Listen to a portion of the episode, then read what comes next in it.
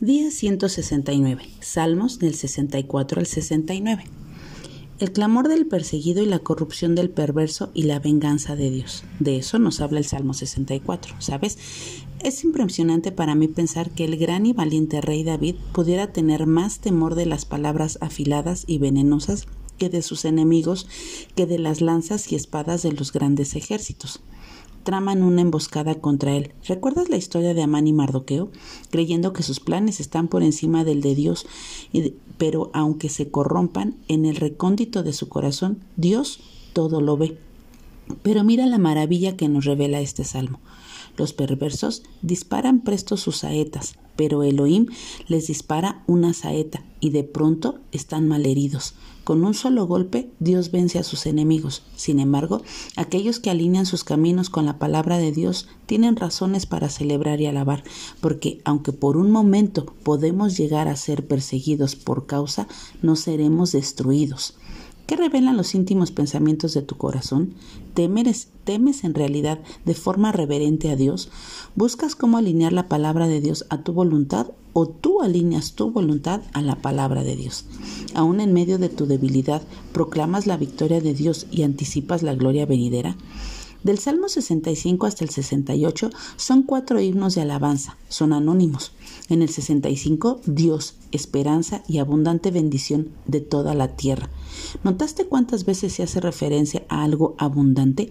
Creo que muchas veces sin darnos cuenta esperamos poca cosa de parte de Dios, pero el salmista verdaderamente conocía a Dios y dice, cuán bienaventurado es a quien a quien tú escoges y haces que se acerque a ti para que more en tus atrios.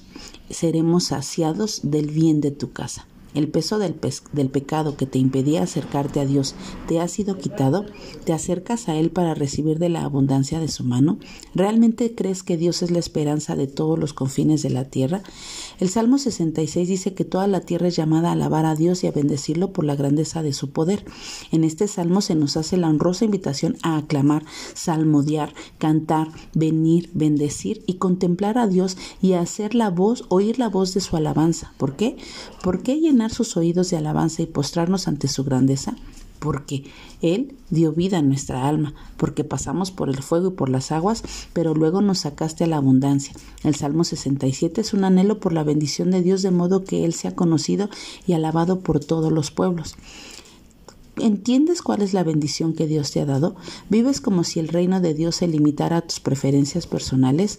El Salmo 68 habla del peregrinaje hacia el santuario. ¿Estás exhausto de andar por los desiertos de la vida? El salmista nos recuerda que el Dios de Israel es quien da vigor a su pueblo. En el Salmo 69 vemos la angustia del justo para salvar al injusto. ¿Han desfallecido tus ojos esperando la ayuda de Dios? No desmayes, persevera. ¿Has sido odiado sin causa? Uno mayor que tú experimentó esto en tu lugar, así que sigamos sus pisadas te consume el celo por la iglesia de Cristo y la salvación de todos los escogidos, hayas consuelo en que nada te pueda separar del amor de Dios y en que Él te responderá con la verdad de la salvación. ¿Por qué no? Le decimos, Señor, no escondas tu rostro de nosotros. Mira cómo anhelamos que tu iglesia sea edificada y establecida. Así que te pedimos, apresúrate a respondernos. Que tengas un buen día y que Dios te bendiga.